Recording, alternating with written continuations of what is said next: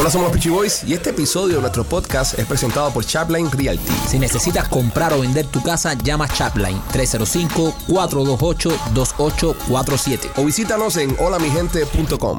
Los izquierdistas quieren destruir a este país, adoctrinando a nuestros hijos en las escuelas, dejando la frontera abierta, llenándonos de droga.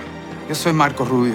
Yo apruebo este mensaje porque no podemos permitir que este país se pierda. Este programa es patrocinado por Mario Díaz Balart para el Congreso. El 8 de noviembre marque el 17 en su boleta por Mario Díaz Valar para el Congreso. Hola, somos los Peachy Boys y bienvenidos a una nueva emisión de este tu podcast favorito de comedia y entrevistas de comedia. Primo, how are you? Bien, primo, ¿Cómo, contento. ¿Cómo te sientes? Feliz, feliz. Ya decimos nuestro derecho al voto ya. Aquí está, mira. Ahí está el comprobante. Ahí está. Esto, Eh, esto es comprobante como que eres ciudadano también, ¿sabes? vo- voto receipt, es verdad. Es el voto receipt. Es verdad, tú, te- tú le lo pones ahí, todo el mundo se lo pone cuando vota, lo sube a las redes sociales y es una manera de decir que eres ciudadano y que estás ejerciendo el derecho al voto. No, y que contó tu voz, bro. Sí, es muy importante, señores, es muy importante, ya lo hemos dicho aquí, es muy importante salir a votar porque nos pasamos el año quejándonos que si la gasolina está cara, que si esto, que si lo otro, este es el momento de cambiar las cosas. Así que salga a votar como hicimos nosotros, todo el show salió a votar. Machete, ¿cómo estás? ¿Todo lo más bien? Ya tú votaste ya, ¿no? Sí, dos veces. Tú, votaste dos veces. Sí, machete, sí. machete, no se puede votar dos veces. Es que vota, votó él y un tío muerto Yo, que tiene. yo voto por correo, después voto en persona. Ah, pero, pero si votaste por correo, puede ser que te lo cuenten doble. Eh, He visto cosas que han pasado. Estoy tratando sí, de- he visto cosas que han pasado. Rolando, ¿qué? ¿Qué tal? Excellent. Ahí fuiste a votar con nosotros. I did. ¿Por qué recogiste toda la propaganda que te dieron, bro? Yo no sé, bro, me daba pena. Sí, es que Rolly, Rolly es un tipo, mira, Rolly es un tipo, Rolly ya sabía por quién iba a votar, pero Rolly Sí. fue, habla con los viejitos, recoge Sí. la propaganda, nosotros esperando bajo el sol, nosotros, Rolly, vamos, Pipo, Pero, bro, ¿por qué te, te moraste tanto, man? para votar. Sí. Porque yo leo bien la, la, yo no soy de los que, yo leo lo que hay que votar porque las personas van ta, ta, ta, ta, ta y tachan. No, yo leo tú la boleta. entendiste todas esas cosas? Sí, todo perfectamente. Explícame el A- a- abolishment. A, mí, a mí lo que me sorprendió fue que con tantos arrestos que tú tienes todavía te han dejado Sí, votar. sí. O sea, eh, Explícame- hay que ver explícame eso. el abolishment. Hay que ver eso. Eh, hay, hay una persona aquí que lo va a explicar mejor que yo. Eh, eh, López, a ti todavía te dejan votar, ¿no? Eh, eh, de vez en cuando. ¿No te han dado todavía un Eh, handicap para no votar ni nada? Eh, no, pero siempre me pasan rápido, no sé por qué. Le- le- ¿Legalmente tú Sí, todavía? Sí, Wow, legalmente voto bueno. todavía. Qué país generoso este. Bueno, señores, hoy en Somos los Pichiboy, ya usted lo vio en el título de este programa. el estudio se viste de gala. Tenemos con nosotros a Mario Díaz Valar. Bienvenido, Mario. Bienvenido. Muchachos, ¿qué tal? Gracias por esta oportunidad de poder estar con ustedes. Oye, gracias por estar acá, por aceptar la, la invitación a participar en, en Somos los Pitchy Boys en este momento tan importante. Yo diría que es la elección más importante de los últimos tiempos de este, de este gran país, ¿cierto? No, sin duda. Porque mira, la, la pregunta es si podemos seguir, si el pueblo, ¿no? Nosotros todos podemos seguir costeando esta política, podemos seguir pagando esta política. Eh, la- la- tenemos una, obviamente, una recesión económica. Tenemos la inflación más alta en 40 años. Tenemos, eh, y fuimos de tener, de, de ser autosuficientes en la energía, ahora tener que estar rogándole a las dictaduras a través del mundo que nos, que nos vendan petróleo y el precio de la comida es obviamente incosteable. Entonces esta es la pregunta, ¿podemos seguir en esto? Y, y- y si el pueblo americano no sale a votar masivamente a rechazar estas políticas, quiere decir, si, si- si- si no se rechaza esta política, quiere decir entonces que la administración va a tener el visto bueno del pueblo, que hay que seguir entonces en esta política, esta política desastrosa, están convirtiendo a los quieren convertir a los Estados Unidos como lo es hoy California. Y California es la Venezuela de los Estados Unidos. Nosotros lo decimos acá en este programa porque aprovechamos que tenemos una audiencia nacional donde nos escuchan republicanos, eh, nos escuchan independientes, nos escuchan demócratas también, de que simplemente tienen que mirar cómo está su vida. Miren cómo está su vida. Esto no se trata ya de partido político. Si usted es demócrata o es republicano, mire cómo está afectándose su vida, mire cómo cambió su vida de aquí unos años atrás y basado en eso es que tiene que hacer su decisión. En tu caso, Mario, que eres político, eres republicano, ¿cómo tú le convencerías a estos demócratas e independientes a que voten republicanos en estas elecciones? No, en primer lugar, lo que, lo que acabas de decir es fundamental. Esto no es una cuestión de partidismo, esto no es una cuestión de, de- de que si me cae bien una persona u otra, es cómo te está afectando a nuestras vidas. A, a- a nuestros estándares de vida, el precio, el costo de la vida. Eh, si uno, por ejemplo, cree que los padres y las madres no deberían tener ningún tipo de decisión en la educación de los hijos, entonces no voten republicano.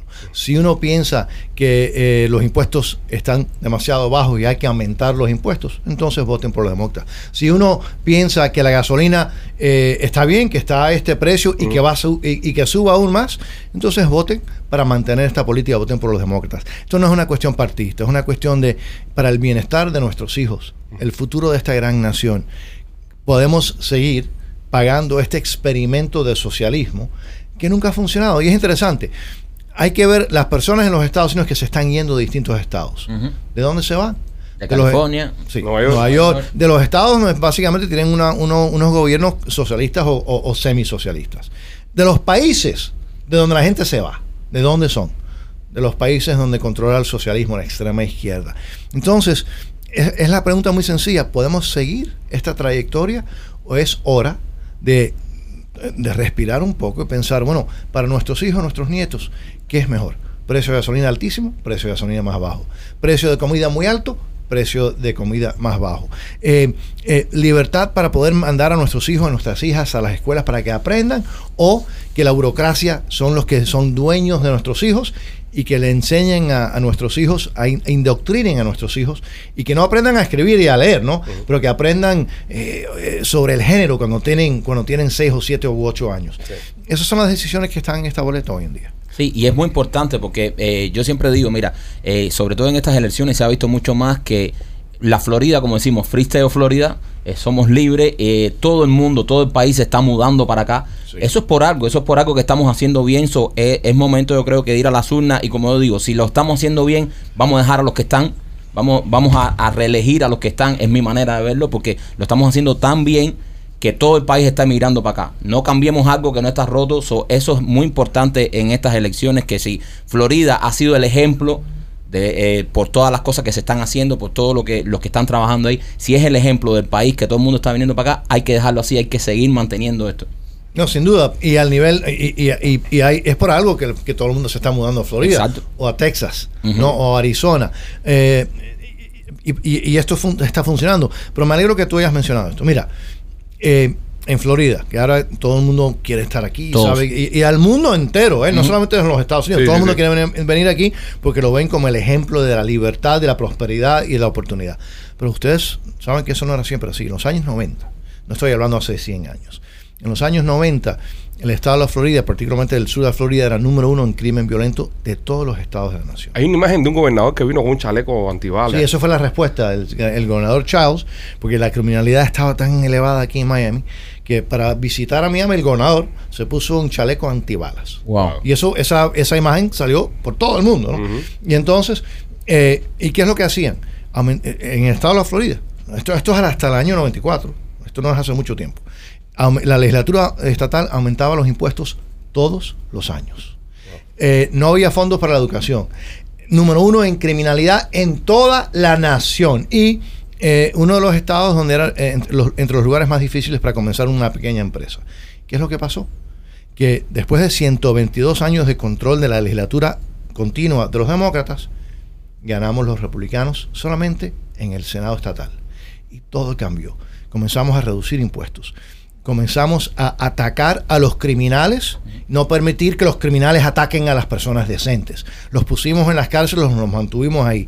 Empezamos a pagar y financiar, al mismo tiempo de rebajar los impuestos, el sistema educacional, la seguridad pública. Y este estado se convirtió en muy poco tiempo en, del estado de la más alta criminalidad entre los ahora el estado donde es uno de los lugares más seguros El ejemplo del país. el ejemplo del mundo, Exacto. ¿verdad? Entonces, y por eso estamos viendo que en estados como en Portland, yo estuve ahí reciente, en, en Oregon, yo estuve ahí recientemente, uno de los lugares, Portland, una de las ciudades más ricas del mundo, donde no se puede caminar, no por la noche, no, no, no se puede caminar durante el día. En Washington, D.C., ustedes han estado, han visitado, gracias a Dios, a Washington, D.C. Ah, no justamente al lado del Capitolio, eso lo mantienen más o menos bien. Pero cuando uno sale del área del Capitolio, los parques, los parques públicos, ustedes saben que no se de- pueden. Sí, sí. sí. De, de los desamparados, de la gente haciendo drogas, están eh, desnudos, están haciendo el baño en los parques públicos, pagados por el público. ¿Pero qué es eso? Sí, nos pasó ¿Qué es eso? cuando estuvimos en Washington, fuimos a una pizzería que nos llevó aquel que está allá, Alex López, que estaba allá afuera de esa área que tú dices, y llegamos ahí y de pronto nosotros dijimos, ¿qué hacemos aquí? Los, Sí, ¿no? los mismos vecinos ahí nos decían, ¿qué ustedes hacen aquí? Ustedes Sí, están andan perdidos, perdidos. andan perdiditos. Porque es, esa parte ahí del Capitolio, toda esa parte la mantienen bien bonita, bien histórica. Pasamos un puente y se acabó. Pasamos un puente y llegamos a un barrio que nosotros dijimos, wow. Eso no es aceptable. Eso no es aceptable. Y, y para y desafortunadamente, mira, el Partido Demócrata, eh, este- esto es un país que es de dos partidos, principalmente, ¿no? Partido Demócrata, un partido, un partido, Partido Demócrata, un partido con un historial. Y eso es la- esa es la pregunta que te quiero hacer. Tú que llevas tantos años en la política, eh, ¿reconoces en lo que se ha convertido el Partido Demócrata hoy en día? Sí. ¿Es Eh, lo mismo que hace años? No, no lo es, no lo es. Eh, eh, un partido que era un partido de- mm, tradicionalmente más liberal, ¿no? Pero eh, con un historial muy importante. Ahora se ha convertido desafortunadamente en el Partido Socialista de los Estados Unidos. No lo digo yo. Los líderes principales de ese partido, ellos se autotitulan o socialistas o progresistas, ¿no? ¿Y quiere qué quiere decir eso? Bueno, lo que quiere decir es que, que el gobierno controla todo, que el gobierno controla la economía, que el gobierno son dueños de nuestros hijos, eh, que, que estamos ahí para servir al gobierno, no el gobierno para ser- servir al pueblo. Y, y eso es muy triste, de un partido que era un partido esencial. Y no estoy hablando de los demócratas, no estoy hablando de los votantes, las personas que están trabajando, son personas dignas. El liderazgo demócrata en Washington se ha convertido en una pesadilla para nuestra nación. No es lo que el pueblo cree que es, desafortunadamente. Pero bueno, aunque digo eso, pero creo que, la- el, que, que todo el mundo se está despertando. Lo estamos viendo en las ciudades y, en, los, en los estados más demócratas. De ahí es donde está saliendo todo el mundo. Están huyendo a esos lugares, igual que están huyendo de otros lugares socialistas a través del mundo, ¿no? ¿No tienen miedo ustedes como políticos, por ejemplo, en la Florida, que todas esas personas que están viniendo sigan votando tradicionalmente demócratas, por ejemplo? Mira, eso es lo que siempre ha pasado eh, históricamente, pero lo que está sucediendo hoy en día es algo distinto. Lo que está sucediendo es que los que están viniendo a Florida y otros estados como Florida son como exiliados económicos, exiliados por la criminalidad, exiliados por, por la situación de que no pueden criar sus familias, que no pueden ir a los parques públicos, que, que no pueden pagar, costear eh, el precio de todo. Y están entonces yendo a estados donde son libres, estados libres como este. Y lo que estamos viendo es que pueden ser demócratas, salen, van de estados que son demócratas, son inscritos demócratas, pero cuando llegan a Florida lo que estamos viendo es que se están inscribiendo no como demócratas, se están inscribiendo eh, como republicanos. ¿Por qué? Porque se están yendo de lugares controlados por la izquierda y ya han visto la destrucción de esos lugares. Portland, eh, Seattle, eh. Washington DC, Nueva York, Chicago, eh, Baltimore. No se puede vivir en esos lugares. Es. Y, y tú sabes cuál es la- lo que tienen en común? Todos controlados por la, por la izquierda. Mario, eh, hay una hay una frase que siempre cuando nosotros debatimos aquí de, de política, hablamos con, con ciertas amistades y eso, eh, que le, dije- le, le decimos, oye, eh, este partido, esto esto que está se está viendo ahora en el Partido Demócrata, que dicen abiertamente que son socialistas democráticos, eh, a nosotros nos asusta y nos dicen, no, pero ustedes los cubanos son muy paranoicos, el socialismo nunca va a llegar a los Estados Unidos. ¿Qué tú tienes que decirle a esas personas, tú que estás ahí? Porque siempre nos dicen que nosotros los cubanos somos paranoicos y que estamos viendo el socialismo donde quiera. Pero es que nosotros estamos viendo un cambio tan radical en el Partido Demócrata, en esa alta eh, cúpula del Partido Demócrata, que nos asustamos. ¿Qué se le puede decir a esa gente que dicen que eso nunca va a llegar a los Estados Unidos? ¿Realmente eso nunca va a llegar o hay una posibilidad que sí llegue un socialismo aquí a los Estados Unidos? Mira, pasa en los lugares donde el pueblo piensa que no puede pasar ahí. Eh, el, el ejemplo yo creo que más dramático, más reciente es Venezuela. Venezuela. Oye, ustedes, con- con- nosotros todos los venezolanos, en- en una- un gran porcentaje de, de- de nuestros amigos venezolanos viviendo aquí en los Estados Unidos o, o visitando. Y cuando, y acuérdense otra cosa, cuando Chávez entra la primera vez, él entra a través de un proceso democrático. Él salió electo la primera Sí. vez. Salió electo. Y eh, veíamos lo que estábamos, lo que estaba diciendo, lo que estaba haciendo, decíamos, oye, esto, esto luce peligroso. Y nos lo decían. A mí a mí- muchos amigos me decían, pero Mario, no exageres, por favor. En Venezuela no puede pasar. Y es verdad, no podía pasar en Venezuela. País más rico de Latinoamérica. Con todo, con todo, todo, o sea, un, eh, eh, Dios fue tan generoso con, con Venezuela, con un pueblo sofisticado, un pueblo educado, con, con una tradición demócrata de demócrata de democracia. de ¿no? democracia. Sí, por décadas y décadas y décadas. Instituciones fuertísimas, una fuerza armada profesional, decían en Venezuela, no puede pasar. Eh, pasan los, los lugares donde la gente piensa que no, Que no puede puede pasar. pasar. Y cuando, cuando uno dice, bueno, pero, pero el, presidente Biden, el presidente Biden no va a permitir eso. La, la, la política económica del presidente Biden, que ha creado la inflación, el desastre que, estamos viviendo hoy en día. Creado, y, y él dice que no, le, da, le echa la culpa a todo el mundo, pero vamos a estar claros, se, se le advirtió. No solamente los republicanos le advertimos que él iba a crear este sistema, esta inflación horrorosa que está haciendo tanto daño. Pero es que los demócratas mismos se lo advirtieron. El, el- el, eh, asesor económico primordial del presidente Obama, que también estuvo con Clinton, públicamente dijo, si ustedes hacen esto, se va a disparar la inflación. Esto no es tan complicado, ¿no? Y, pero lo hizo de todas formas. Entonces uno piensa, pero, pero, pero, pero, pero, ¿cómo es posible? ¿Por qué es posible que, que Biden hizo eso? Eh, vamos a estar claros. Esa legislación, la legislación, la llamada Build Back Better, ¿no? ¿Quién la formuló? ¿Quién la creó? ¿Quién la escribió?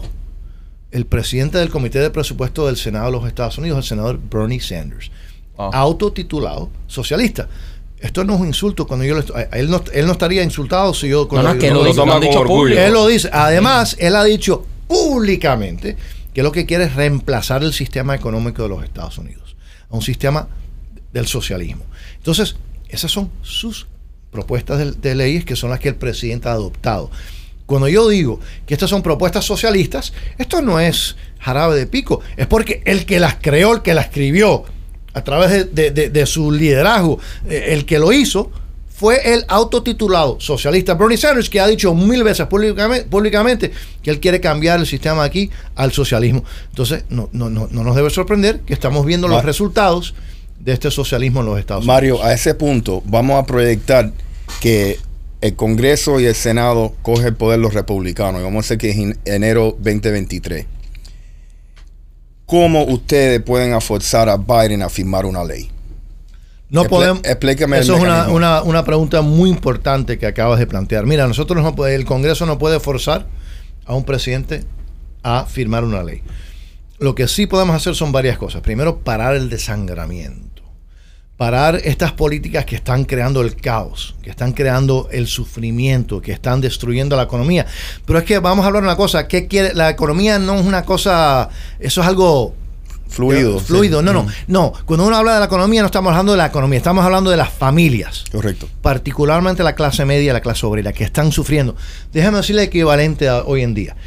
Eh, si, si ahora, las personas que están escuchando ahora, si uno es un obrero, un trabajador, un policía, un maestro, eh, lo que sea, eh, básicamente por, la, por esta inflación le han dado al gobierno de los Estados Unidos un mes entero de sueldo. Han sacrificado, han eliminado un mes entero de sueldo solamente por la inflación.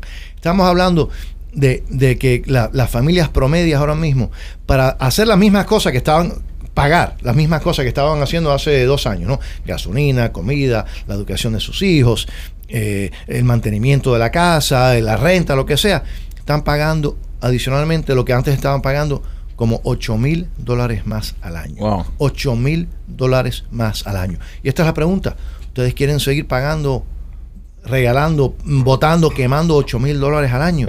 Contando gasolina también. ¿Eh? Contando gasolina Y también. el Sí, sí, sí, subimiento de- del financiamiento también, los intereses Todo, están los in- explotados. sí, estoy hablando por eso, uno mira los intereses. Y entonces, eh, eh, esto es inaceptable. Y, y lo triste es que no tenemos que estar aquí. Podemos parar el desangramiento, evitar que estas cosas pasen aún más. Podemos tener audiencias públicas para enseñarle al pueblo americano lo que está sucediendo.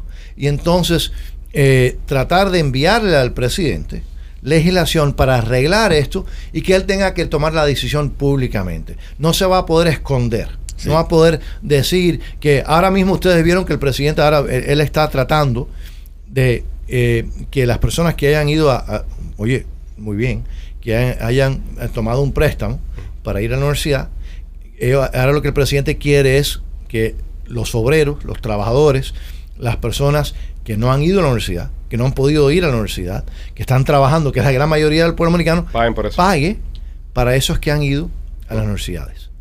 Pero, pero, pero, ¿por qué? Y el otro día dijo, bueno, yo aprobé esto, el Congreso lo aprobó. No, eso es una mentira.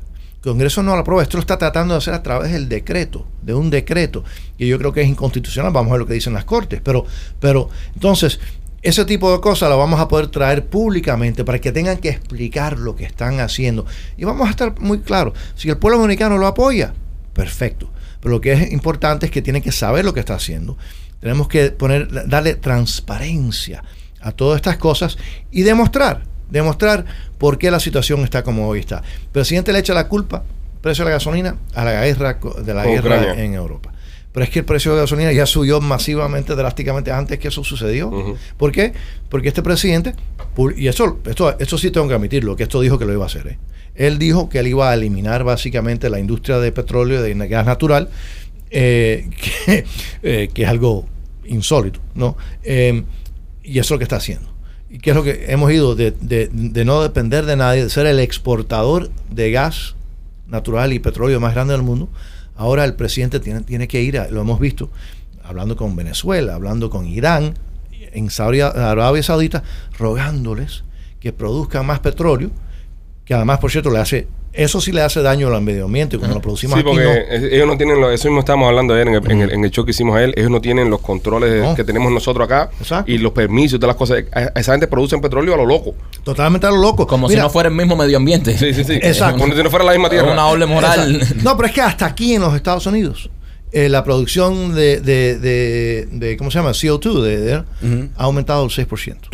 O sea, eh, la producción doméstica se ha reducido dramáticamente, hemos perdido millones de empleos, ha subido el precio de la gasolina, pero le está haciendo también daño al medio Es que estás ambiente. quemando un petróleo más malo, puede ser. Claro. Puede ser Y la, y la Claro. Reserva Nacional está a, a niveles críticos, me- tengo entendido. A niveles peligrosos. Sí. Pero si tenemos, entonces, eso quiere decir que, por ejemplo, ni, ni que lo que era un escenario bélico, que hay una guerra, de ellos nosotros necesitaríamos el combustible para defendernos, ¿no? Y para hacer. Entonces, Oh. se están amando todo eso esa gente. Sí, totalmente, totalmente. Y eso no fue el propósito de esa reserva.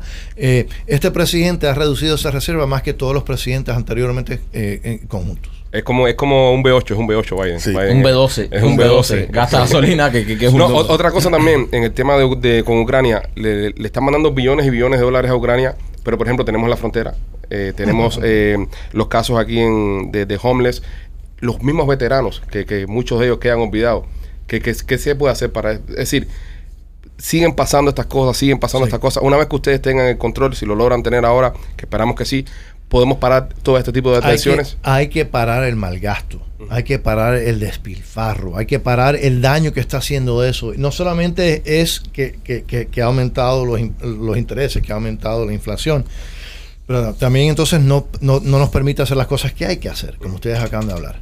Mira, por ejemplo, eh, una de las cosas que a mí me, me- me- me- me hierve la sangre es la cantidad de dinero que estamos malgastando, que dicen es para ayudar al medio ambiente, pero no ayuda al medio ambiente.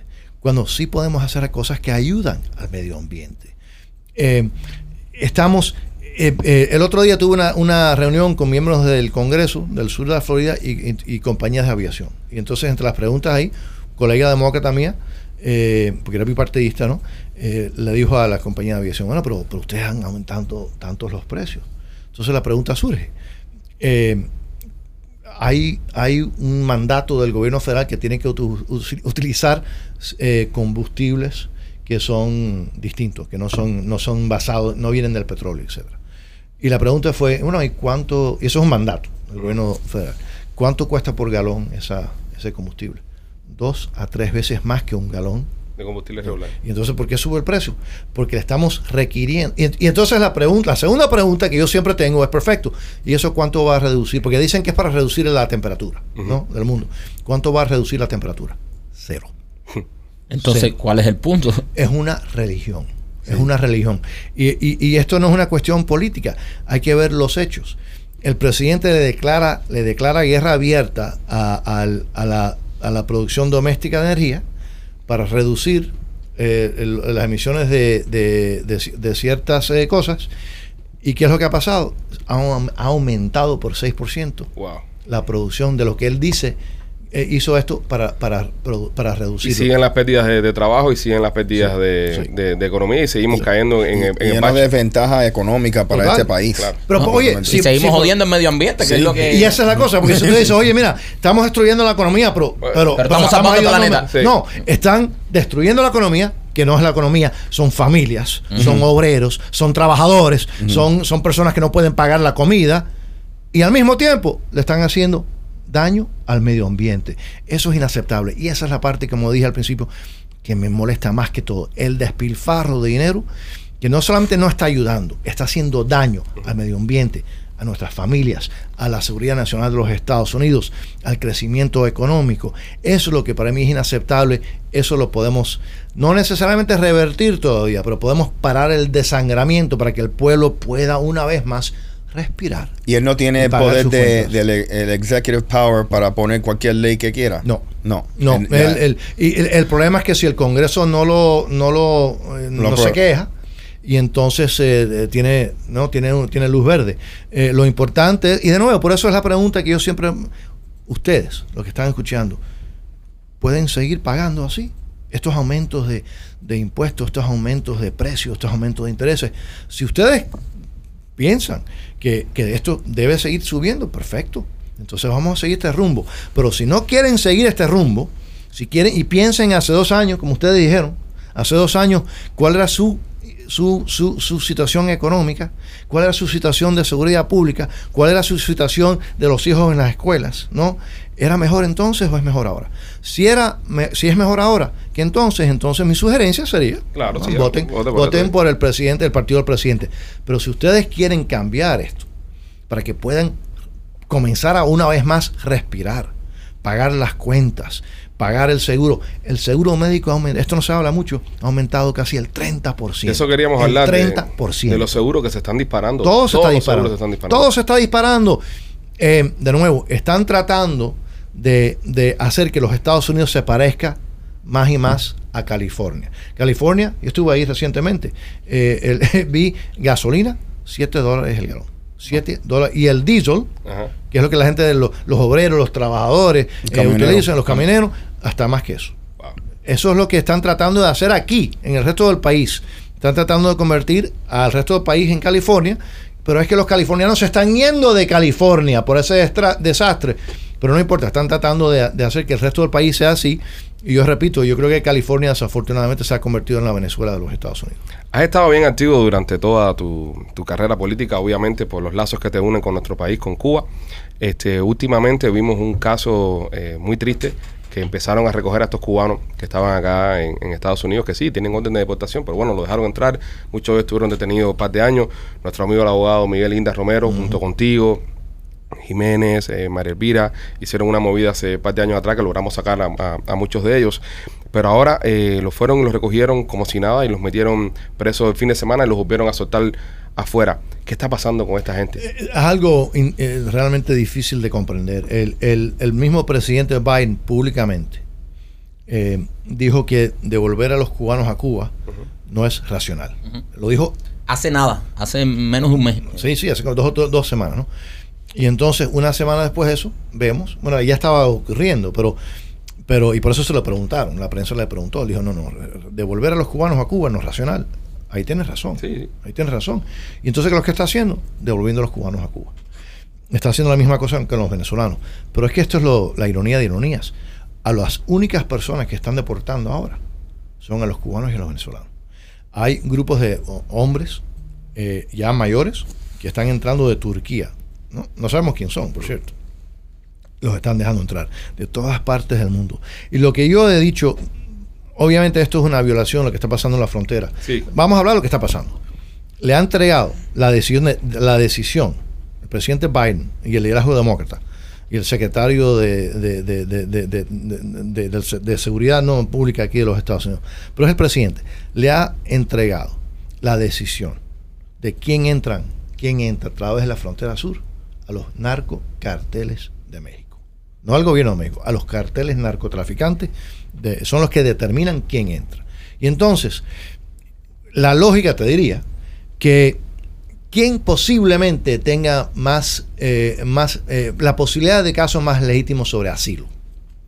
Oye, la lógica te diría, bueno, si tú vienes de un país como en Cuba, una dictadura como en Venezuela o, o- o Nicaragua, Nicaragua. sí, oye, no es que todo el mundo, no, pero, pero la lógica te diría que esos son los que más posibilidad tienen de casos legítimos de asilo. Pero esos son los que están deportando. A los únicos que realmente están deportando. A pesar que el presidente dijo que eso era algo que no se podía hacer, eh, que era irracional. Y por lo tanto, cuando el presidente dice que hacer eso es, es irracional y lo están haciendo, eso obviamente la lógica te diría que entonces el presidente está actuando de una forma totalmente irracional. Yo te diría que irracional y peligrosa. Eh, Mario, eh, quiero darte las gracias públicamente porque con esto del tema de Cuba, ya que estamos ahí, siempre que ocurre algo con el tema de Cuba, y muchas veces eh, no lo cubre la prensa ni se hace tan público, pero yo quiero decirle a todos los fans que nos están escuchando que siempre que hay algo con el tema de Cuba, sea alguna injusticia que se está cometiendo con los cubanos, como, como en este caso que lo- los metieron presos para deportarlo, tú siempre estás ahí el primero. Siempre nos escribes por privado, siempre nos dices que está, siempre de la primera persona que recibimos una llamada abajo es de tu oficina. Y quiero agradecerte porque eso tal vez mucha gente no lo sepa, que siempre estás al pendiente de cualquier cosa que pase con los cubanos. Mira, te lo agradezco, pero eso es un deber, ¿no? Y, y- y como tú sabes, es un deber porque para mí eh, hay un cáncer en, este hemisferio. Y ese cáncer el mismo, es el mismo cáncer en Cuba, en Venezuela, en Nicaragua y se está, este, está expandiendo, ¿no? Lo estamos viendo. Y, y el, y el- con el cáncer solamente hay una solución. Hay Extirparlo. que extirparlo, ¿no? Y, y- pero pero eh, muy amable tus palabras, pero, pero a ustedes. eh, obviamente, mira, el talento que ustedes que tienen, que son, eh, uno se ríe, ¿no? Uno se ríe cuando los escucha a ustedes. pero al mismo tiempo, a mí lo que me ha impresionado es no como, como talento, no como eh, eh, activistas en un medio muy competitivo, muy difícil, pero como seres humanos, ustedes realmente me han demostrado quién son. Me han demostrado quién son de verdad. Son patriotas, pero son, pero son patriotas, son personas decentes. Y por eso yo confío tanto en ustedes. Y, les agradezco el, el- el activismo por eh, los que están sufriendo, los que están siendo eh, agredidos aquí en los Estados Unidos y los que están siendo agredidos de una forma mucho más severa ¿no? en lugares como en Cuba y en Venezuela, en Nicaragua. Eh, a ustedes les agradezco que nunca, nunca, nunca... Y, y tú hablas de lo que las cosas y lo- las cosas que yo hago privadamente, yo hago el 99% de las cosas que yo hago hay que hacerlas en privado, ¿no? Y, y- y- y- no, no- nunca salen públicas para ser eficaces. Pero lo que ustedes hacen, lo que ustedes hacen, que a mí me consta, eh, realmente es digno de admirar y por eso yo a ustedes confío tanto en ustedes y los admiro tanto, además de su talento. Eso es otra cosa, es como seres humanos. Gracias, Mario. Gracias. Y, y ahí quería preguntarte, para ya, ¿sabes? Conocerte un poquito mejor, ya que estamos en esta oportunidad que nos da el podcast, que no tenemos la restricción esa de tiempo, de bueno, cinco minutos y nos vamos a comerciales. Eh, ¿Qué hace Mario Díaz Valar en su tiempo libre? Cuando ya no estás allá en el Congreso, fajándote con la ¿Qué haces en tu tiempo libre? Mira, tiempo libre no es algo que, es- que es común en Ajá. lo que yo hago, ¿no? Yo, yo- mira, yo soy un ser bendecido, poder estar en una situación donde puedo, puedo luchar por las cosas que yo creo que son importantes, las cosas para que esta comunidad creen que son importantes. Eso es un privilegio, eso es un profundo honor, algo que yo evidentemente y obviamente no me merezco, ¿no? Po- Estar en esa posición de poder luchar. Pero uno no tiene mucho tiempo libre. Yo antes, yo antes de salir electo al Congreso, yo tenía un barquito. Barquito de 28 pies. Ah, Igual que Mike. Bueno, Sí, No, no, no, eso es mucho más grande. Mucho más grande que el de Sí, Mike. sí, sí, sí, Un barcazo. el, el tamaño- Es que yo tuve que comprar barco en la inflación, bro. barco más chiquito. No, pero además ahora, no, ahora tendrás barco, pero no tienes po- dinero para gasolina. Gasolina, eh. Eh, exacto, pero, pero tenía un barquito buenísimo de 28 pies que lo estaba pagando todavía al banco y, y- y lo usaba en algunos fines de semana y eso. Y entonces salí electo al Congreso y lo tuve que lo tuve que vender. ¿Por qué? Porque es que no, no hay tiempo. Pero esto no, yo no me estoy quejando sobre eso. Esto es algo que, que yo creo que, que, que para hacer lo que, lo que hago yo, y mira, vamos a hablar de Jiménez y, y María Elvira, ¿no? La energía que ellos le dedican a esto, que es la única forma que esto se debe de hacer. Con, con toda la energía, con todo el tiempo, porque no hay suficiente tiempo para tratar con los problemas que, que tenemos. Y, y, y les voy a admitir una cosa, algunas veces, porque uno no tiene fines de semana libres, oye, uno todos esos tenemos esos momentos que eh, estás en un evento, algo en el trabajo, un domingo, no has visto tu familia, y algunas veces yo digo, oye, esto, esto, oye, me gustaría estar con mi familia este fin de semana, pero tú sabes, entonces, ustedes saben lo que entonces me, me, me, me, me, me hace sentir como un como un trapo sucio cuando yo pienso así. Yo pienso en los, en los- esos voluntarios, hombres y mujeres en los Estados Unidos, en las Fuerzas Armadas de los Estados Unidos. Que están, yo los he visitado a través de todo el mundo. Yo los he visitado en Irak, en Afganistán, en Europa. Ellos no tienen los fines de semana libres. Ellos no ven a su familia ni como yo los veo, que es, tú sabes, casi todos los fines de semana. Ellos no ven su familia por años, algunas veces, Wow. un año, dos años, eh, bajo las peores circun- circunstancias. Entonces yo, por eso les digo, yo, yo soy una persona totalmente bendecida. Estar en esta lucha, en esta pelea, para tratar de preservar y proteger el país más noble, más generoso, más libre en la historia de los- de- del mundo. Y este pueblo que ha, que ha creado esta nación, eh, poder estar en esa posición es un, es un privilegio y un profundo honor, pero, pero obviamente no hay mucho tiempo libre. Ni una serie Netflix ni nada puedes ver, no te da tiempo a nada. Yo no me acuerdo la última... Ni Juego de Tronos, No, tampoco. nada de eso, nada de eso. No, tampoco. Cosa más grande. Video- No, pero, pero, no, pero de nuevo, lo que sí puedo hacer, por ejemplo, el, el, el- yo sí corto la hierba de mi patio. Ah, mira, está bien. Está Sí, bien. Eso Pero- te relaja. No. No, No, me- relaja. no me gusta nada. No, me gusta nada, pero hay- alguien tiene que hacerlo, ¿no? Exacto. Vas a ser exacto. castigado cuando lo Sí, castigan. va a sí. Mario, una pregunta. ¿Cuánto tú vas a tomar el día que Nancy Pelosi pierda el poder? Mira, eh, eh, eh, yo, yo lo que les digo que... que Voy a llamar que enfermo al otro día. Tremenda resaca. Exacto, no. Es que me está dando resaca nada más que pensar. Mira, Se va a comprar otro bote. Iba a decir, ya se hizo el trabajo, ahora Sí, hay que no, vamos no. a pescar. Mira, el bote que le vamos a comprar es Nancy Pelosi para que, para que pueda eh, retirarse con dignidad en San Francisco, que es donde merece estar. O podéis para Cuba, ya que le gusta tanto el socialismo. se pueden retirar en eh, Cuba. eh, exactamente, perfecto. Eh, Nancy Pelosi ya es hora que, que se retire, pero eso está en las manos del pueblo. Sí. Eh, y yo creo que el pueblo, el- de nuevo, el- aquí las palabras no son vacías, ¿no? De nuevo, es cómo la gente se siente, cuál es su circunstancia eh, personal de su familia, si piensan que esto se tiene que mantener, entonces van a, va- van a votar por el, por el, por el mismo liderazgo. eh, si piensan que hay que retirar a Nancy Pelosi, reemplazarlo con alguien eh, que no despilfarre los fondos, que, que, que, que, que- que asegure que esta nación se siga, eh, mantenga el Estado de Derecho, que es la razón que todos estamos aquí, ¿no? Eh, entonces vamos a ver un cambio y yo creo que ese cambio viene. Eh, los, los- el Partido Demócrata ha tenido una oportunidad de tener la gran mayoría Sí. Y mira lo que ha pasado con el país. O sea, si ahora en estas elecciones que son tan importantes para el país, los republicanos llegan a tener esa gran mayoría, yo espero que ustedes tengan un plan para hacerlo muy bien, por- para demostrarle al pueblo eh, por quién hay que votar y lo que está sucediendo. ¿Tienen ustedes ese plan? ¿Están ustedes ready para entrar y levantar este país de nuevo? Mira, sí, y te voy a decir por qué. Porque yo creo que lo, lo que acabas de plantear es muy importante. Oye, todo el mundo sabe que la situación ahora es, es desastrosa. Ujú. Pero es que estar en contra no es un plan. Estar en contra es estar en contra. Hay que tener un plan, una alternativa. y, y nosotros, eh, esto fue el, el liderazgo republicano en la Cámara, unió a todos, todos los republicanos. Algunos más conservadores, algunos más centristas, lo que sea. Todos nos reunimos a trabajar. Esto es antes, esto es hace ya ah, como un año. Y comenzamos a desarrollar cuál es si el pueblo nos honra con eh, reemplazar este liderazgo con una mayoría republicana. Nosotros queríamos y queremos enseñarle al pueblo americano qué es lo que eso significaría. Y creamos una agenda, eh, eh, una, un compromiso con el pueblo norteamericano. ¿Y qué son las cosas básicas de ese compromiso? Parar el despilfarro de sus fondos.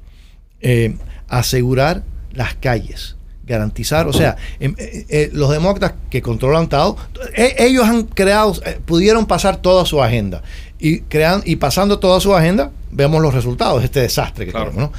Y entonces, entre las cosas que hay- ellos han hecho es que van a contratar casi 100 mil nuevos oficiales del IRS. Del IRS. El tío San. Sí, pero esto es para ir a, para ir a caer arriba a todas las pequeñas empresas Ah, a nosotros, nosotros. Ah, ah, todos los días, ¿no? Todos los días. Entonces, y, y- y por cierto, este grupo independiente eh, del Congreso que se llama el Congressional Budget, eh, eh, CBO, Congressional Budget Office, han analizado el plan y han dicho que el 90% de los fondos que este IRS va a ir a agarrar son de pequeñas empresas, de familias, de obreros, de, De tipos que están echando para adelante ahí con sus negocios. y que están sufriendo. que son la están- clase media del país, son Es- la gente que, que mantiene, que dan empleo. Totalmente, totalmente. De ahí es donde lo van a hacer. Entonces, ¿qué es lo que nosotros vamos a hacer? Eso lo vamos a quitar. Vamos a pagar policías para asegurar las calles. Vamos a asegurar la frontera. Espérate un momentico. Si ustedes entran, ustedes paran lo del ARS. Eso lo paran. Sí. Lo total. pueden parar. Bueno, eh, de nuevo, hace falta, hace falta que el presidente lo firme. Claro. Pero, por ejemplo, lo que nosotros vamos a hacer es, Meter la presión. no, no, y reemplazar esos 90 mil agentes que le van a ir a caer arriba Ajá. a- A la- a- a la- al pueblo americano, reemplazarlo con 90 mil policías que le caigan a los criminales, O no a las personas y no a la sí y a la frontera, no a las personas decentes, ¿no? Bien, y entonces cosas así, entonces asegurar las calles, eh, parar el despilfarro que está creando la inflación y todos estos problemas.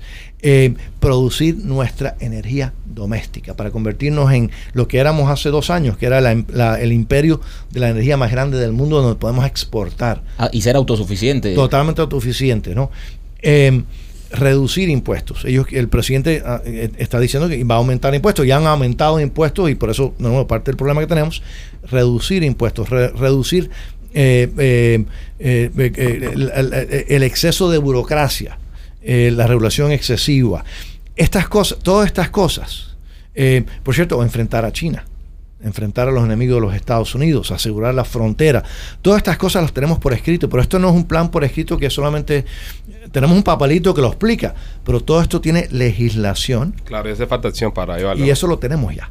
Esa ley, para no, no, no, no- nosotros no queremos, si, si el pueblo nos da la, eh, la mayoría, no vamos a estar seis meses, mira, a ver Sí, lo que a empezarse a reunir a esa hora. Ya, Ya en ya el plan está hecho. El plan está hecho y la gran mayoría de la legislación está totalmente terminada. El primer día, el primer día, vamos a comer. Bueno, primer, la, la- la primera cosa que tiene que suceder es que vamos a, a despedir respetuosamente. A Ah. Nancy Pelosi. Respetuosamente. Eso es lo primero. Respetuosamente. Respetuosamente, sí, sí, sí. Con respeto, con respeto. todo el respeto Con que se merece. claro, sí, sí, respeto. que se merece. Eh, segunda cosa, entonces, es, es estas, ley- estas leyes, estas propuestas. Y la pregunta, bueno, eh, ¿el Senado lo va a aprobar? Porque para aprobar todo en el Senado, la mayoría de, la- de las cosas en el Senado se requiere el 60% de los votos. No sé. Es una posibilidad que tengamos la mayoría republicana en el Senado. Que quiere decir, ah, Me quedé, perdón, me quedé con lo de Pelosi en, Sí. en- en la mente. Cuando Sí. la vayan a despedir, usted no tiene una grabación de Trump diciendo, You're fired. No, le van a decir, espérate, alguien te quiere decir algo. sí, Se la van a poner al teléfono. Sí, no, mira, eh, va a ser interesante, ¿no? Va a ser interesante lo que, lo que ella hace, lo que ella hace. Pero, pero la agenda está por escrito. Ajá. La, legislación está ahí. Esto no es de titubeo, de qué es lo que vamos a hacer y eh, si vamos a tener. eh, no, no. Ahí está, ya está. Y, y todos los republicanos que estamos en la Cámara hoy en día hemos acordado a esta agenda. Eh, lo único que nos hace falta es eh, que el, Que el pueblo el pueblo nos dé ese mandato. ¿Existe algún eh, demócrata que, que le caiga bien? Sí, ¿Sí? ¿Te, que te bien con alguien arriba? sí. ¿Más quiénes son? ¿Puedes mencionar? Eh, no me acuerdo.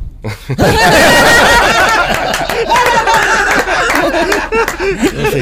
Ok, ok. No, No, te cayó tan bien. Sí, sí, sí, otra, sí. otra, otra pregunta un poco más, más- menos comprometedora. ¿Hay algún chisme top secret que nos puedas contar? Hay Martians. Sí. Mira, eh, eh, eh, sí hay, hay algunas cosas interesantes. Algo que eh, mencionamos a, a María Elvira y Jiménez. Cuando el pueblo cubano hace un año y medio no se tira a la calle. Sí. Y se tira a la calle de una forma heroica y sabiendo cuáles eran las consecuencias, ¿no? Eh, y, y entonces obviamente no pueden, no tienen la habilidad de comunicarse entre ellos.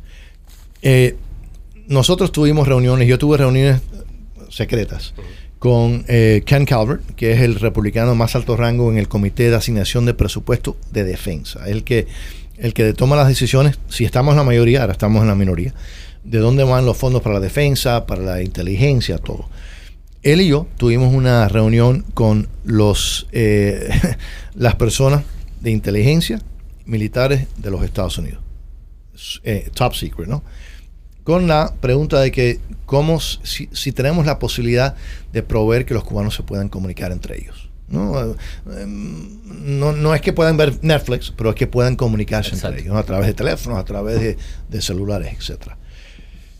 Em, sin hablar en- sin meterme en lu- lujo de detalle porque no puedo los el gobierno de los Estados Unidos tiene la posibilidad si quiere si el presidente la- da la luz verde en 24 horas los cubanos se pueden estar comunicando entre ellos Wow, meter un internet ahí que. 24 horas además de eso yo he tenido reuniones igual que María Elvira y Jiménez y Marco Rubio y Scott hemos tenido reuniones con el eh, separado con el sector privado la tecnología existe para hacerlo a través del sector privado.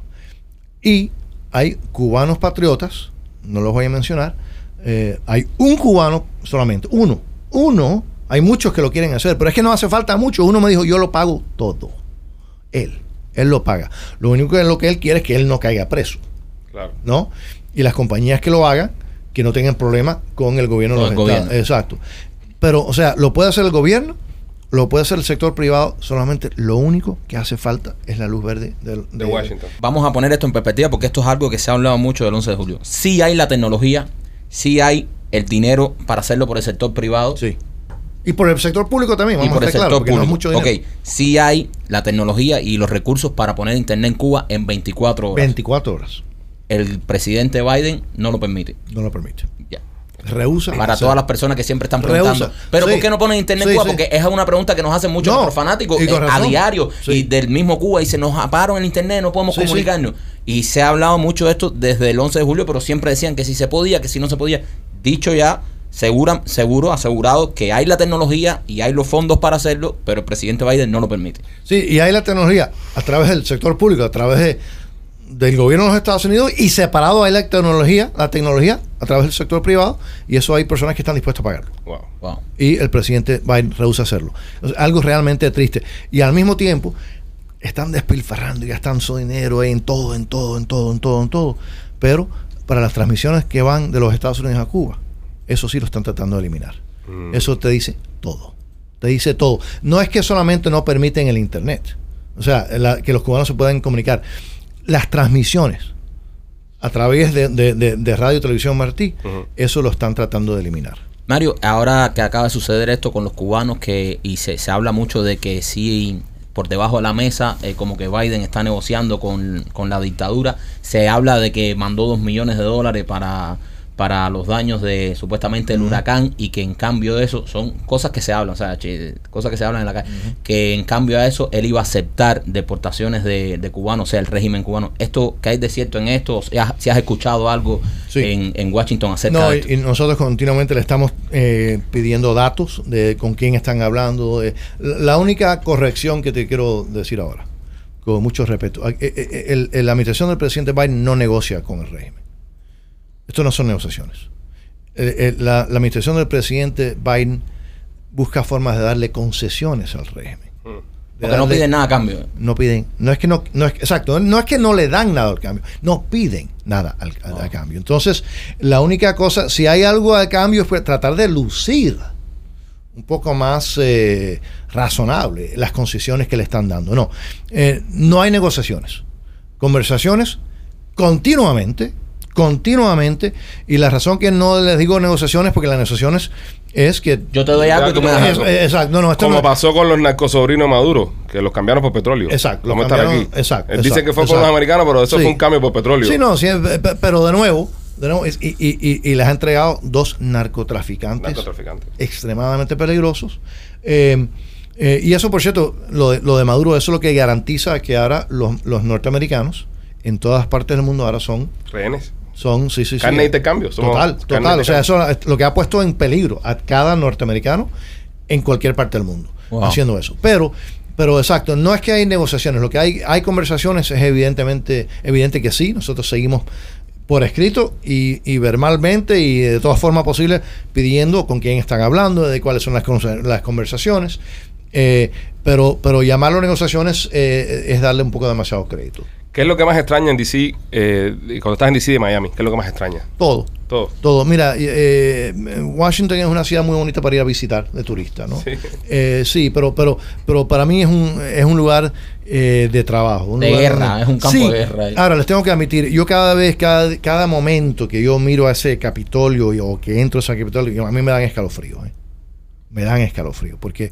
¿Por qué? Porque yo soy un cubanito aquí en Miami, nacido aquí en Fort Lauderdale, ¿no? Eh, y, y que, y que yo pueda estar en estas batallas, en ese, en ese símbolo de democracia eh, universal, es algo realmente eh, que me da escalofrío. Pero eh, obviamente eh, eh, lo más difícil es que no, no, no, no tengo mucho tiempo con mi familia, ¿no? Eso es lo más difícil. Pero, pero eh, y que vivo en el mejor lugar del mundo, ¿no? Siendo, de la siendo, teniendo este cariño que tienes del público, el- el- los contribuyentes siempre te han apoyado mucho. Eh, ahora estás para reelección de nuevo en tu distrito, es el 25, ¿no? El distrito que estamos. Ahora era el 25, Ahora el 26. Ahora es el 26, sí. Ahora el 26. Este, ¿Por qué congresista y no senador? Yo nunca he querido ser eh, senador, eh, eh, número uno, número dos, porque tenemos los mejores dos senadores de toda la nación. En Marcos Rubio, que tiene una elección, eh, va a ganar si el pueblo sale a votar, y Rick Scott. Em, em, yo, yo siempre me he basado no en una posición, sino en, la- en los temas. ¿no? La, la razón que, y es interesante, si tú ves, ustedes ven mi campaña, yo hablo de los temas, yo no hablo de, yo hablo de los temas que yo he, eh, gracias a Dios he podido, tengo un historial de ser entre los miembros más eficaces de todo el Congreso. Eh, y eso hasta la prensa de izquierda va a tener que, que admitir. Oye, el otro día el New York Times, Mm. sí, en, una, en una pieza que hicieron criticando a los republicanos, ¿no? una, una- agresivamente criticando a todos los republicanos, y me critican a mí. Eh, pero, pero dicen, sí, pero Díaz Lara a- a- en, un, en un tema, una cosa que yo hice, eh, traje 1.4 mil millones de dólares al estado de la Florida. Yeah. Eh, eso es el New York Times, ¿no? El Miami Herald, que no es un periódico, pero bueno, es, el- es lo que tenemos aquí. Eh, Eso es verdad. ¡Oh! Eso es verdad. Shot no, fired. una- no, no, eh, eh, o sea, no yo no estoy, no, no- no lo estoy faltando el respeto, en- Claro. no- no- es lo que es, ¿no? Eh, han tenido que, año tras año tras año, hasta cuando me critican, han tenido que reconocer que yo realmente he logrado, eh, soy eficaz. Eh, programas de televisión, el, el- el periodista Michael Putney lo ha dicho, eh, han dicho públicamente, he brings back the bacon, ¿no? Eh, yo esto- eh, soy eficaz en reducir los gastos al mismo tiempo eh, cuando estamos reduciendo los gastos y los impuestos, y hay que reducir gastos, el despilfarro, el mal gasto, al mismo tiempo garantizar que este pueblo reciba parte de lo que dona a Washington. Yo no, yo no, con eso no tengo pelos en la lengua, yo no estoy aquí para, yo no represento el estado de New Jersey, yo represento aquí, ¿no? Y he sido muy eficaz en, en- lograr eso. Eh, estoy orgulloso de que por el, el apoyo que he tenido de este pueblo he podido hacer eso y al mismo tiempo hemos también hecho cosas como eh, revertir la política de Obama de concesión y obsequios y legitimidad a Cuba. Eh, cosas así muy importantes eh, y me ba- baso mi campaña en lo que yo he logrado. Lo que he logrado y... eh, Nadie es imprescindible, nadie es eh, más importante que, que otro, pero yo tengo un historial de lograr cosas importantes y por eso, por eso espero que me, me, me den otro contrato de dos años. Parte de, tu, de, de- de tus contribuyentes fueron afectados por huracán Ian. Te vimos ahí Sí. de primero ahí. reco- eh, Sí. Vi una cosa que me resultó bastante, ¿sabes? Fue, fue, fue bonita. Te metiste en unas granjas que estaban ahí las personas que trabajan en el huerto, porque uno no entiende que viene un ciclón y si tú tienes un sembrado, Sí. se te echa a perder todo el sembrado completo. Sí. Y estabas ahí trabajando con ellos y la forma que, tan rápida que se ha recuperado esa zona. Vimos O sea, el otro día, ya inauguraron el puente San Sí, Nivel bueno, ya. eso es por liderazgo de nuestro gobernador. Sí, sí, sí. Y, y, y hay que darle crédito a los legisladores republicanos en el estado de la Florida, que han, que han hecho una, una- un- un- no solamente ahora, por años, este estado está muy preparado. Ahora el desastre ha sido horroroso, horroroso, horroroso. Hemos, hemos per- perdido más de 100 personas que han perdido su vida. Wow. Eh, personas que no tienen hogar, que no tienen casas. En, en, en, en las áreas que yo represento no son las áreas que han sido más afectadas, pero yo tengo una área que son tres comunidades pequeñas y pobres, por cierto eh, Chakalaski, uh, Everglades City, eh, Plantation Island, que estuvieron como cinco pies abajo del agua. Cinco pies al abajo del agua. Y, y entonces, eh, pero, pero es interesante lo que de nuevo, hablando de ser eficaz, esto no es lo que uno hace. Eh, eh, eh, eh, el sistema postal en los Estados Unidos, los el correo es semi-independiente, ellos no reciben fondos del, del- del Congreso ellos tienen sus propios fondos. Pero entonces, en esa área había un, había había un correo ahí y se inundó, entonces lo tuvieron que cerrar, yo entiendo, temporalmente. Y entonces le dicen a esas personas que han perdido sus automóviles, que son pobres, no tienen automóvil o están abajo del agua, le dicen, no, ahora eh, para recibir el, el correo tienen que ir a 40 millas. ¿En qué? ¿A 40 millas en qué? Y son gente pobre. Entonces, eh, eso es lo que dice la burocracia. Y yo, porque más sabe el diablo por viejo que por diablo, ¿no? Y porque yo llevo algunos años en esto y soy relativamente eficaz, como hasta la izquierda ha tenido que reconocer, eh, sin decir cómo conseguimos el teléfono personal del el Postmaster General, el principal de todo el correo de los Estados Unidos. Y a las diez y media de la noche lo desperté en su casa. Duro. Y estaba medio dormido. Ese viene siendo como Santa, ¿no? El tipo, Sí, sí, sí, sí, sí. Todos los paquetes. Sí, que todo lo van a- que- exacto. El Y- Jeff Bezos del gobierno. Sí, y el tipo me, eh, y, y no estaba muy contento porque lo, lo- lo desperté. Y le dije, mira, eh, estaba hablando con su gente. Eh, les agradezco que, que hayan hablado con nosotros, pero le expliqué la situación. Le dije, esto no es momento. Porque nos dijeron, estamos analizando. Esto no es momento de análisis. Entonces, le dije, esto no es un momento de análisis. Esto es un momento de, de acción ahora. el próximo día abrimos el correo en esa área. Duro. Nice. Eso es lo que hace un Eso- líder. eso- Eso, lo- exacto. ese- Porque esto, es- eh, son las cosas que uno tiene que hacer, ¿no? eso es las Uno cosas que uno tiene que hacer. Sí, la burocracia es peligrosa. Sí, sí, porque entonces eh, cualquier otro dice, bueno, pero no se puede porque el correo, si trabaja independiente, un verdadero líder despierta el tipo a las 10 de la noche y le dice, Sí, "Brother, seguro. yo no puedo tener a mi gente 40 millas con un carro inundado. Seguro. Tú tienes que abrir eso ahí. ¿Sí? Mario, eh, eh, ¿presidente algún día? No. No. No, mira, yo, yo, a mí, me, eh, eh, ni el Senado, eh, la, la razón que yo estoy en, en la Cámara de Representantes y que por el apoyo que tengo, primero del, pu- del pueblo aquí, porque si no nada es posible, pero de mis colegas, de mis colegas, porque cuando uno llega, uno llega al Congreso para estar en las distintas posiciones, tiene que ser electo por tus colegas. Entonces yo estoy en la posición donde estoy, eh, estuve presidiendo el, el Comité de Asignación de Presupuesto de Transporte y por eso he, podido- he podido traer, traer miles de millones de dólares aquí al condado de Miami-Dade y, al sur de la Florida y a Florida. Eh, estoy en el comité también, el subcomité de defensa, como dije, defensa, que es el, bueno, y también el que trata con la política exterior de los Estados Unidos. Esos son los sub, donde yo trabajo en Washington. Entonces, yo estoy en esto para lograr ciertas cosas, ciertos temas.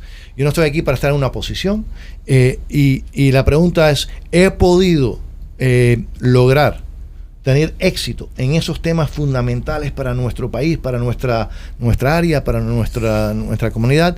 Yo creo que la- la respuesta es sí. Y entonces, ¿por qué yo me voy a ir a tratar de ser otra cosa Ujú. cuando estoy en una posición de poder lograr cosas Y importantes? le está sirviendo a tu país, igual de una forma eficaz. Y, y, y, y- y- y estoy, de nuevo, mira, soy la persona más dich- con más dichosa de todo el mundo.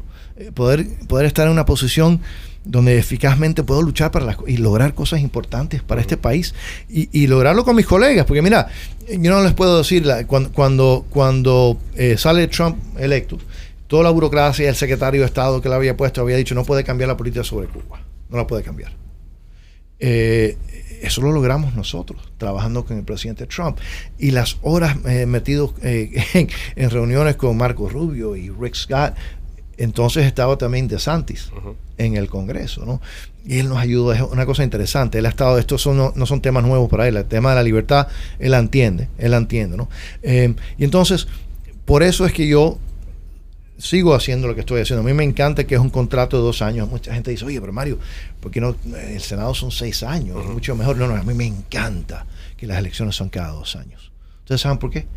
Porque, porque si un miembro del Congreso no está en contacto directo, no tiene una relación directa con su electorado, No el electorado lo manda para el demonio y así debe ser. Así debe ser. Y como a mí me gusta, como yo amo a las personas que yo represento, porque nos conocemos, para mí es un privilegio Estar ahí. que sea cada dos años, por favor.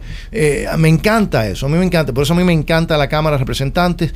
Me encanta que si uno está bravo con el presidente, votas a los miembros del Congreso. Si tú estás bravo porque es martes, votas a tu miembro del Congreso. Así es como debe ser. Y, y- y- y yo tengo que ganarme cada día Estar eh, ahí. el apoyo de, de- de- de ese pueblo. Y si no me lo gano diariamente, me deberían votar. Me deberían echar a la calle, como espero que vamos a hacer con Nancy Pelosi después de las elecciones. Mencio- Estuve- mencionaste a Trump eh, ahorita cuando hablaste del tema Cuba. ¿Crees que la dictadura cubana hubiese sobrevivido cuatro años más de... El 11 de julio lo hubiese sobrevivido con Trump. No, no. Y, eso no lo digo como, como cosa así ligera, porque eso es algo. Esto, mira, esta pregunta que ustedes me acaban de preguntar es una pregunta muy seria. ¿eh? Sí, y es una pregunta que se hace todo, todo Sí, cubano y esto no, se hace esa pregunta. y, y esto son, no, no son cosas que uno debe de, de- de- de hablar como ligeramente. Sí, teóricamente, pero es que yo estoy en esta batalla, ¿no? No, y tú has estado ahí con Trump. Sí, no, no, no, no. Yo, yo, yo sé, yo sé lo que estaba haciendo el presidente Trump, lo que ella estaba haciendo, lo que estaba mirando a hacer. Es interesante, y yo he dicho públicamente que, lo dije antes y lo sigo diciendo, que eh, la dictadura en Cuba, en Venezuela y en Nicaragua no hubieran sobrevivido otros cuatro años de Trump. Y entonces sale el libro del último secretario de defensa de Trump, muy crítico a Trump. Un tipo que Trump le, dio esa oportunidad, sirvió bajo la administración de Trump y entonces lo que hace es criticar. Ah, mira, eh, todo el mundo puede hacer lo que, lo que quiera, pero bueno. Pero en ese libro hay una sección en donde él habla, critica a Trump y critica a Mauricio Claver Querone, que estaba en, el, en la Casa Blanca, porque dice él que ellos estaban haciendo cosas eh, y pidiéndolo que hiciera cosas mucho más agresivas en cuanto a Venezuela y Cuba. Eso lo pone en su libro para criticar. Eh, eh, para mí eso no es una crítica. Eh, pero, pero no dice todo. Yo les puedo decir que a mí me consta. Esto no es porque yo trabajé muy de cerca en este tema con el presidente Trump, con su administración, con el, con, el Departamento de Estado, con el Pentágono, eh, con el, Grupo de Seguridad Nacional de Trump. Cuando yo digo que eh, eh, la, dictadura en, Cuba, en Venezuela y Nicaragua no hubieran sobrevivido cuatro años de Trump, no lo estoy diciendo en forma de teoría o de opinión. Yo sé lo que estaban haciendo, yo sé lo que estaban mirando, yo sé lo que estaban dispuestos a aceptar o no aceptar. El presidente Trump no iba a aceptar esa- esas dictaduras en este hemisferio por cuatro años más. Wow. Wow. Bueno, nada, señores, eh, ha sido una conversación súper interesante con nuestro congresista Amaro Díaz Valar, que está ahora para reelección. Sí. Así que si usted es una de las personas que tiene la suerte de tenerlo en su distrito, ya sabe lo que tiene que hacer. A partir de hoy, hasta el 8 de noviembre, estamos ya, se puede votar. Mario, antes de irnos, un último mensaje que le puedas dar a las personas que están escuchando. Esperanza, esperanza. Este es el país más maravilloso en la historia de la humanidad. Eh, lo que hace solamente es, eh, eh, es tener liderazgo en Washington que entienda que este país es un país noble, un país positivo, un país bueno, el pueblo es maravilloso, no es un país racista, no es un país odio, lleno de odio, es un país maravilloso. Y, hay- y podemos recuperar esa nobleza, esa pasión, ese dinamismo y, ese orgullo que tenemos en este país, lo único que hace falta es cambiar el liderazgo de Washington y de nuevo los mejores días para nuestras familias, para nuestros nietos, para los nietos nuestros nietos están por delante si nosotros hacemos nuestra parte. Comienza saliendo a votar y cambiando este liderazgo que piensa que los Estados Unidos está en decline, que piensa que los Estados Unidos eh, es racista, es negativo, es horroroso, y reemplazarlo con una agenda de positividad, de prosperidad, para reducir la inflación, para asegurar, asegurar nuestras calles, para educar a nuestros hijos, para que aprendan a escribir y a leer y a pensar y no ser indoctrinados. Y por eso yo tengo tanta esperanza y, no- y por favor no pierdan la esperanza. Y lo maravilloso de todo esto está en nuestras manos Eso es verdad. como votantes. Ya lo saben, señores. Todos a salir a votar. Nosotros somos los Pichis. Nos vemos en otra transmisión de este podcast que se llama Somos los Pichis Boys. Cuídense.